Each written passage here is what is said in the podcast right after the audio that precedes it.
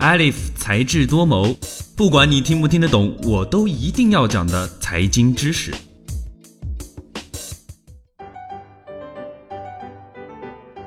欢迎收听本期的才智多谋。在上期节目中，我们了解到，IPO 指的是股票市场启动，通过初次公开募股，私人企业会完成上市这一过程。而今天我们要说的就是 IPO 的主要进军市场及目的地。以最近大热的亚洲科技股为例，今年是中国科技企业 IPO 交易的丰收年。根据 Delogic 的数据，迄今为止，中国企业通过 IPO 募集了三百八十六亿美元，这是科技及科技相关领域 IPO 超级周期涌现的一个预兆。这些科技股大多选择进军港交所和美国纳斯达克。港交所、纳斯达克都是全球著名的股票交易市场。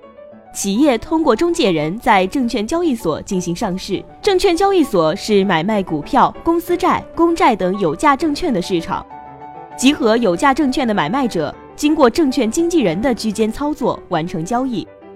世界上最早的证券交易所是一六一三年设立的荷兰阿姆斯特丹证券交易所，而在中国大陆，最早的证券交易所是一九零五年外商组织的上海众业公所。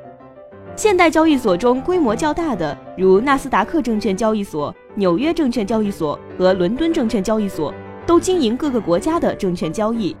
证券交易所的出现，为证券买卖创造了一个常设市场。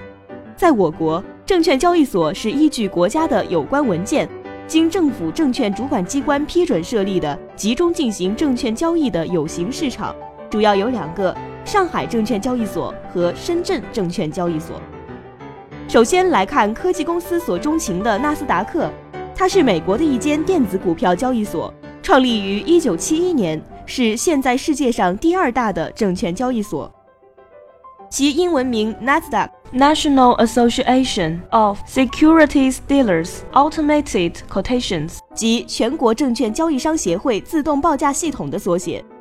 该市场允许市场期票和股票出票人通过电话或互联网直接交易，而不用限制在交易大厅。而且交易的内容大多与新技术，尤其是电脑方面相关，为世界第一个电子证券交易市场。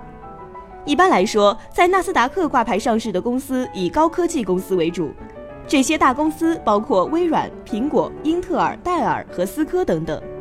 有趣的是，纳斯达克虽然是一个电子化的证券交易市场，但它仍然有一个代表性的交易中心。该中心位于纽约时报广场旁的时报广场四号。才智多谋，网易云音乐和 iOS 播客同步更新，智果学院出品。此外，阅文集团选择上市港交所及香港交易及结算所有限公司，其英文名称是 Hong Kong Exchange and Clearing Limited。这是一家在香港上市的控股公司，在香港及英国伦敦均有运营交易所。港交所集团通过旗下全资拥有的附属公司香港联合交易所及香港期货交易所，经营香港唯一认可的证券市场及期货市场。在香港。集团旗下证券交易所的工作包括监管上市发行人、执行上市、交易及结算规则，以及主要在批发层面向交易所及结算所的参与者提供服务。证券交易所在批发层面的服务对象包括发行人以及中介机构，例如投资银行或保荐人、证券及衍生产品经纪、托管银行以及资讯供应商等，而中介机构则直接服务投资者。作为新兴的科技公司，选择在市值位列全球前十的证券交易市场上市，真的能满足上市条件吗？答案是肯定的，因为针对这些新兴企业，Growth Enterprise Market（ 简称 GEM） 及创业板市场为他们提供了宝贵的机会。创业板市场是指专门协助新兴创业公司，特别是高科技公司筹资并进行资本运作的市场。有的也称为二板市场、另类股票市场、增长型股票市场等等。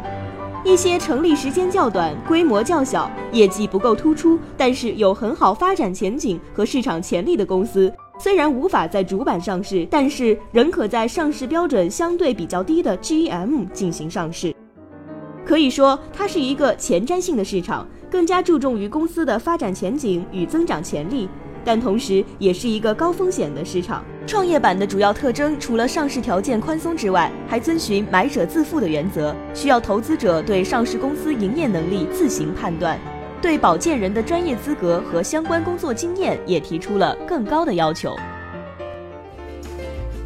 今天的节目到这儿就结束了。本期节目的文字稿我们会在智果学院的官方微博中同步更新，喜欢就请给我们点赞吧。我们下期再见，拜拜。